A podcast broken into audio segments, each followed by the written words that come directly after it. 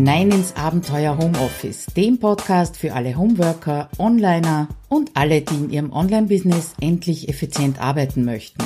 Schön, dass du dir die Zeit nimmst und dabei bist. Hallo, Claudia Kascheda spricht und ich freue mich, dass du mich wieder besuchst hier im Abenteuer Homeoffice. Bevor ich zum eigentlichen Thema komme, eine kleine Ankündigung. Es ist jetzt relativ kurz vor Weihnachten und ich werde eine Contentpause einlegen.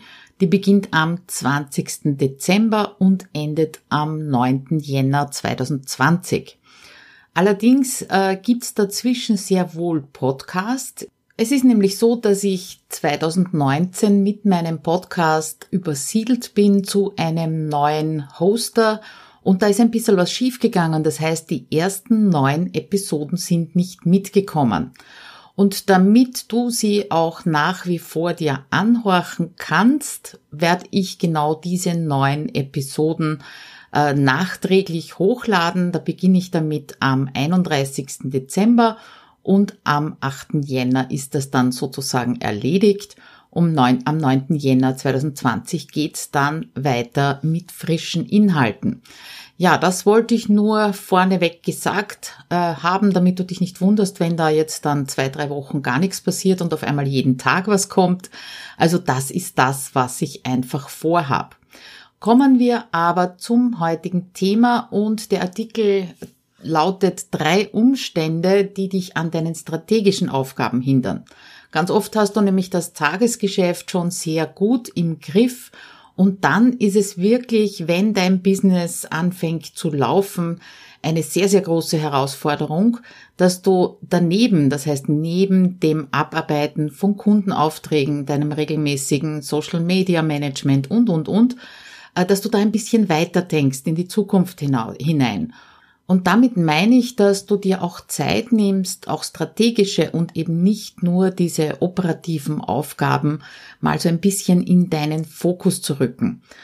Und das ist wahrscheinlich auch der Zeitpunkt, an dem deine Priorität eins darauf liegt, dass du eben deine bestehenden Kunden zufriedenstellst und ganz egal, ob du jetzt mehrere oder mehr 1 zu 1 Kunden hast als früher, mit denen du zusammenarbeitest oder ob du Dienstleistungen anbietest oder ob sich die ersten Kunden in deinem ersten Online-Kurs tummeln und du eben parallel dafür vielleicht auch noch die Inhalte erstellen musst.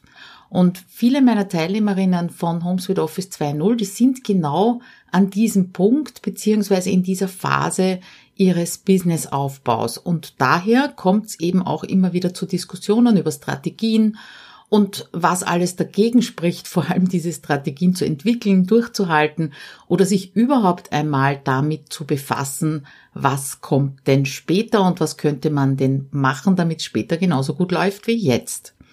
Und dabei geht es bei diesen Diskussionen, zumindest also bei meinen Teilnehmerinnen, nicht unbedingt um die Art der Strategie, sondern vorrangig um die liebe Zeit, weil die wird nämlich mit wachsendem Business leider nicht mehr. Aber zuerst, damit wir vom selben Ding reden, klären wir zuerst, was sind denn so diese strategischen Aufgaben? Zusammenfassend könnte man das, das sind Aufgaben beziehungsweise Tätigkeiten, die dir einfach heute Arbeit machen, aber dir erst über, über, übermorgen oder noch ein bisschen später irgendein Ergebnis bringen. Und je nachdem, in welcher Branche du bist, vor allem welches äh, Businessmodell, äh, in welchem Businessmodell du unterwegs bist, das können ganz unterschiedliche Aufgaben sein. Aber sie haben das eben gemeinsam, dass sie heute Arbeit machen und du nicht sofort das Ergebnis daraus siehst. Was könnte es zum Beispiel sein? Du entwickelst neue Produkte, egal ob das jetzt Bezahlprodukte oder Freebies sind. Oder du baust dein Netzwerk durch die richtigen Kooperationen aus. Und wenn du Kooperationen suchst, also agierst und nicht nur reagierst, dann bedeutet das natürlich auch zuerst mal Aufwand. Du musst denjenigen kennenlernen, auf dich aufmerksam machen, mit dem ins Gespräch kommen und, und, und. Kann aber auch sein, so eine strategische Aufgabe, deine eigene Fortbildung oder vielleicht sogar eine Umpositionierung, eine neue Positionierung, das ganze Ding zu schärfen. Oder du baust dein Team auf oder möchtest es ausbauen. All das äh, macht eine Menge Arbeit, kann ich auch aus eigener Erfahrung sagen, aber bringt eben nicht sofort Geld in die Kasse.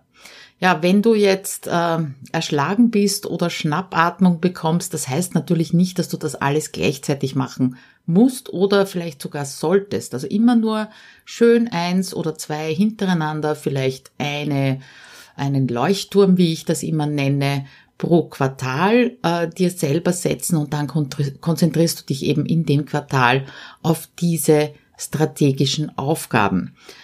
Hat sich für mich bewährt, diese Leuchttürme, weil dann die Entscheidung leichter fällt, mache ich A oder B oder kümmere ich mich eben um meine strategischen Aufgaben. Aber das ist ein ganz anderes Kapitel. Und äh, wenn du mich kennst und schon eine Zeit lang verfolgst, du weißt, wie hoch der Druck ist, den wir uns selber machen. Und dann hörst du von mir immer wieder so Sätze wie, was geht, das geht, was nicht geht, das geht einfach nicht. Oder wie ich auch in einem Artikel sehr emotional geschrieben habe, streich die Hälfte deiner To-Do-Liste. Also all diese Sätze kennst du von mir, mit denen versuche ich äh, Druck rauszunehmen. Also dieses Hassel, Hassel, Hassel, das ist einfach nicht mein Ding und auch nicht das Ding meiner Kunden. Jetzt könntest du, könntest du das natürlich interpretieren in na und, dann halt nicht, dann mache ich halt diese strategischen Aufgaben nicht. Ähm, ja, das geht manchmal schief und das gilt einfach nicht für strategische Aufgaben. Äh, vielleicht hast du irgendwo anders auch schon den Ausdruck gehört an deinem Business und nicht nur in deinem Business arbeiten. Ja, genau das ist es. Genau das sind nämlich diese strategischen Aufgaben. Und du könntest auf der anderen Seite auch denken, ja, ist mir jetzt egal. Jetzt ist es einmal wichtig, jeden Umsatz mitzunehmen. Und da trifft halt wieder das zu, dass die Auswirkungen, ob du jetzt strategisch etwas machst oder nicht, die spürst du eben nicht gleich und deswegen ist die Versuchung relativ hoch, die einfach bleiben zu lassen. Aber was passiert denn, wenn du strategische Aufgaben vernachlässigt? Was ist denn da langfristig eigentlich hinten dran an dieser Schlange? Du bleibst zum Beispiel auf deinen, auf deine alten bestehenden Kunden beschränkt. Die wollen immer dasselbe von dir und du machst dadurch auch immer dasselbe. Was passiert? Du erweiterst weder deinen geschäftlichen Horizont noch einfach deine Fähigkeiten. Oder deine Projekte, für die du vielleicht einmal Feuer und Flamme warst, die schlafen den Schlaf des Gerechten und es fällt dir einfach schwer, die Motivation zu finden und auch die Energie zu finden, um sie weiterzuführen oder deine Sichtbarkeit in den sozialen Netzwerken oder deine Leserschaft auf deinem Blog, die wird einfach immer weniger, weil mehr abspringen als dazukommen. Und wenn es weniger wird, dann macht es natürlich gleich viel weniger Spaß, dich dafür zu engagieren und da Zeit reinzustecken. Jetzt ist der Titel äh, von dieser Episode beziehungsweise vom Artikel drei Umstände, die dich davon abhalten, deine strategischen Aufgaben zu erledigen. Gehen wir mal die drei durch. Das erste ist das Tagesgeschäft, das zweite das Lustprinzip und das dritte, der dritte Umstand, du willst alles gleich, sofort und jetzt. Das sind also die drei vielleicht auch Einstellungen, könnte man sagen, äh, die dich eben davon abhalten. Wenn du also aktuell so viel Aufträge hast, dass du dir einfach keine Zeit für deine strategischen Aufgaben oder To-Dos nimmst, ist es, wie gesagt, verständlich. Man muss gratulieren, dass so viele Aufträge da sind. Äh, wenn aber ein Kunde mit einem Auftrag winkt, der Geld bringt, dann denkst du dir vielleicht, wäre es eben blanker Wahnsinn für dich als Selbstständiger, jetzt Nein zu sagen. Was allerdings dagegen spricht, das habe ich ja schon oben erwähnt, keine Weiterentwicklung, Stillstand und irgendwann kommt dann der Punkt der hektischen Akquise oder ein panisches Projekte aus dem Boden stampfen. Ich möchte da ein kurzes Praxisbeispiel geben. Wir haben vor kurzem in einer Mastermind-Session in Homes with Office eben eine Diskussion gehabt, die genau in die Richtung gegangen ist. Eine Teilnehmerin wollte sich die letzten beiden Wochen vor Weihnachten völlig freinehmen, wollte eben keine Kundenaufträge mehr annehmen, damit sie sich in Ruhe auf Weihnachten und auch auf die Planung fürs nächste Jahr äh, konzentrieren kann, dass sie sich da gut vorbereiten kann. Und was ist dann passiert? Ein paar Aufträge sind natürlich eingetrudelt und immer die Frage, ob sich denn das noch vor Weihnachten ausginge. Und jetzt war hm, die Teilnehmerin genau in diesem Zwiespalt drinnen. Die Versuchung war natürlich groß, diesen Umsatz auch noch mitzunehmen. Und dann habe ich ihr mal was vorgerechnet. Ich habe sie gefragt, wie viel Umsatz wird denn das circa insgesamt ausmachen? Und sie hat gesagt, circa 1000 Euro netto, also ohne Mehrwertsteuer.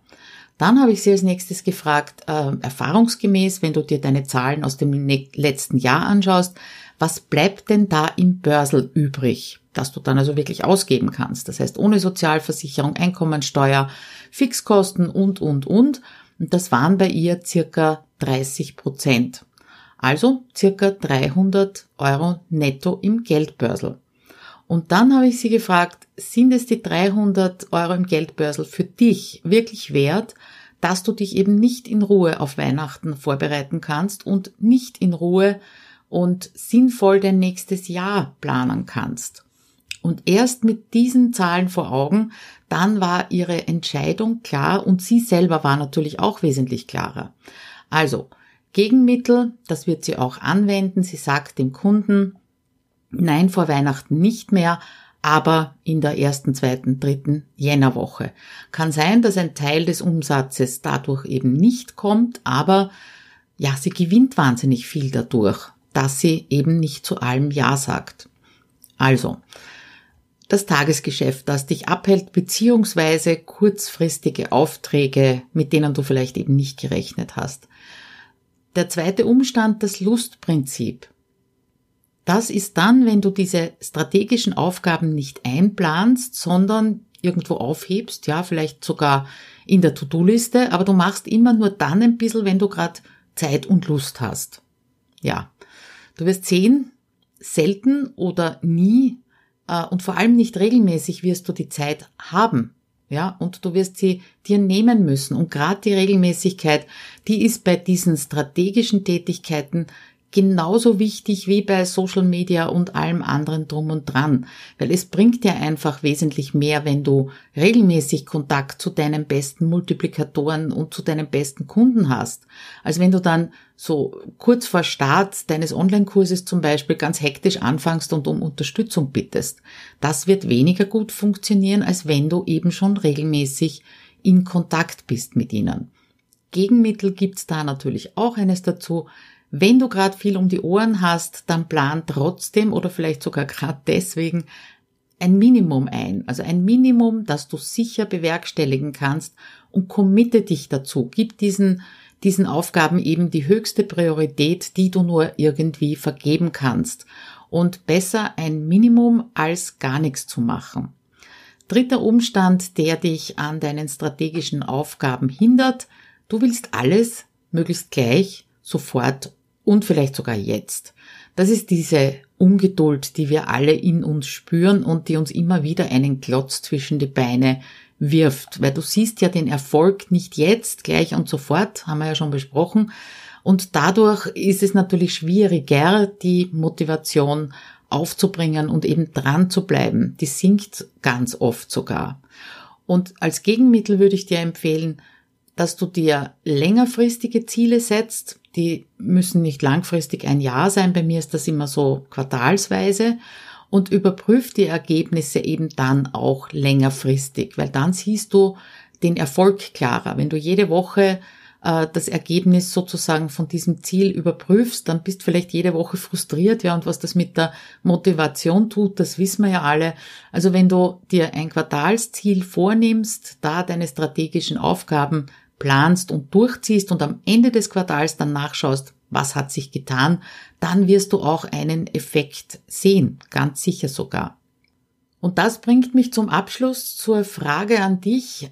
Überleg dir mal, welche strategischen Aufgaben du in der letzten Zeit vernachlässigt hast und durch welche von diesen drei Gegenmitteln, die ich dir genannt habe, kannst du sie wieder ein bisschen mehr in deinen Fokus rücken oder andere Frage an dich, sind diese Aufgaben für dich einfach nicht so wichtig?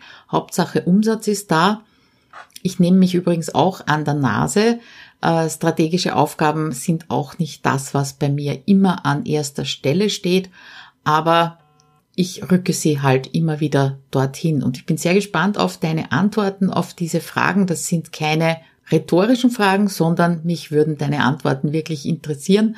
Geh einfach auf abenteuerhomeoffice.at-124 oder klick in der App, in der Podcast-App auf den Link und dann lass mich wissen, was du denkst. Also bis dann, ciao.